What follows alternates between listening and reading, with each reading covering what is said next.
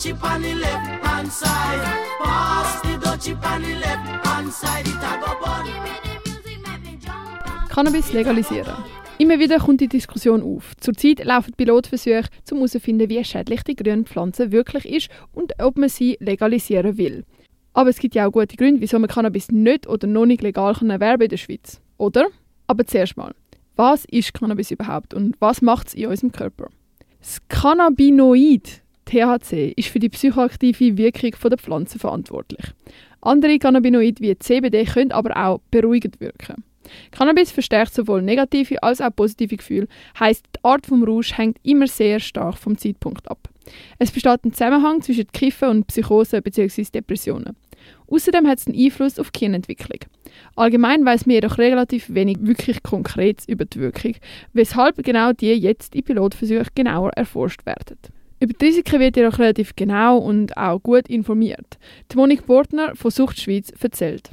Also Cannabiskonsum ohne Risiken gibt es nicht, aber es kommt ja vor allem auch darauf an, wer wie viel und in welcher Situation konsumiert. Je früher mit dem Cannabiskonsum angefangen wird und je intensiver das man konsumiert, desto höher sind auch die Risiken für negative Folgen. Weiter ist Konsumhäufigkeit von Relevanz. Also je häufiger jemand konsumiert, desto größer sind auch die Risiken, zum Beispiel abhängig zu werden. Außerdem geht man davon aus, dass Cannabiskonsum die Gehirnentwicklung stark beeinflusst. THC ändert nämlich körpereigene Cannabinoid und bindet an genau diese Rezeptoren, verhindert so dann die vollständige Gehirnentwicklung. Aber bei so vielen Risiken, wieso will man das denn überhaupt legalisieren? Mit einer Regulierung könnte einerseits der Schwarzmarkt eingedämmt werden, andererseits könnte auch die Qualität des Cannabis gesichert werden und somit giftige Verunreinigungen verhindert. Eine Beratung für Süchtige sowie ein Umfeld ist ebenfalls wichtig.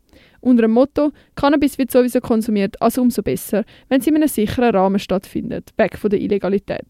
Außerdem mit dem heutigen System ist es auch schwierig, Konsumierende zu erreichen, die Unterstützung würden brauchen. Sie sind in der Illegalität. Häufig wird Cannabis wegen seiner einfachen, aber trotzdem illegalen Beschaffungsmöglichkeiten auch als Einstiegsdroge bezeichnet, also als eine Art Weg zu härteren Drogen. Zwar konsumieren viele Drogenabhängige auch Cannabis, aber andersrum sieht das ganz anders aus. Also keine Droge führt zwangsläufig zur nächsten Droge.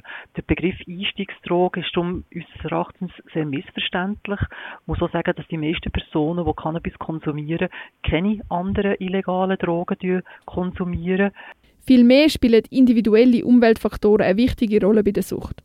Der Cannabiskonsum wird als Ursache oft überschätzt. Dabei geht oft der Fokus auf andere Faktoren, die ein Drogenproblem auslösen können, verloren. Trotzdem bringen Legalisierung nicht nur Gutes mit sich. In den USA wird aufgrund der Legalisierung mehr konsumiert, immer mehr psychische Störungen und Selbstmord werden mit Cannabiskonsum in Verbindung gebracht. Aber das gilt vor allem eben dann, und das hat man dort, wenn Profit aus dem Cannabisverkauf kann geschlagen werden Darum finden wir, müsste das Modell angestrebt werden mit einem nicht gewinnorientierten Ansatz. Wenn das Ganze also nicht gewinnorientiert organisiert wird, hofft man, dass ähnliche Folgen ausbleiben. Wenn und ob Cannabis wirklich legalisiert wird, ist noch unklar. Jedoch gibt es in der Schweiz einen ganz klaren Trend für die Legalisierung. Wie jetzt eben auch die Pilotversuche, die in der Stadt Zürich durchgeführt werden.